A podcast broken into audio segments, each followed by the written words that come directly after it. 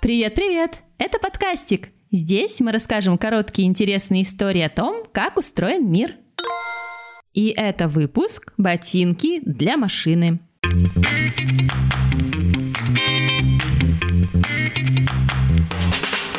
У нас у всех есть одежда и обувь для теплой погоды и для холодной. Летом мы носим легкие вещи, зимой утепленные. Так делают и автомобили.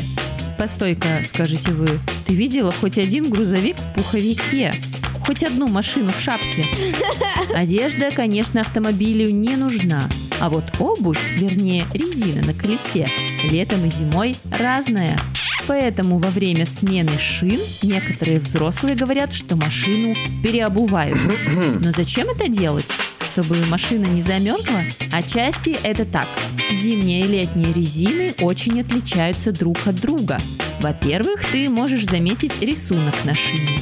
Канавки, зигзаги и полосочки.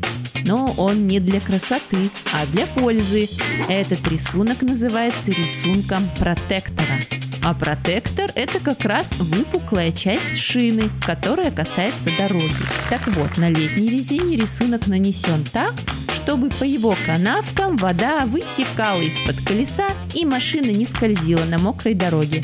На зимней тоже, но кроме того зимние шины украшены шипами, маленькими выступами или ламелями, тоненькими прорезями. Шипы как бы цепляются за дорогу, когда она покрыта льдом и снегом. С ламелями шина немного расплющивается и прилипает к дороге. Кроме того, летняя шина жестче и на морозе просто превратится в дерево, а зимняя мягче. И если в мороз с ней будет не скользко, то летом она просто размякнет. То есть летняя резина помогает безопасно ездить летом, а зимняя – зимой. Поэтому взрослые так беспокоятся, чтобы автомобиль был вовремя переобут.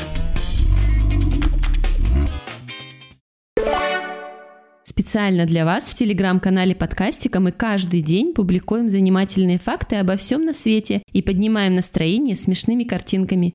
Подписывайтесь. Ссылка на сайте подкастик.ру и в описании под этим аудио.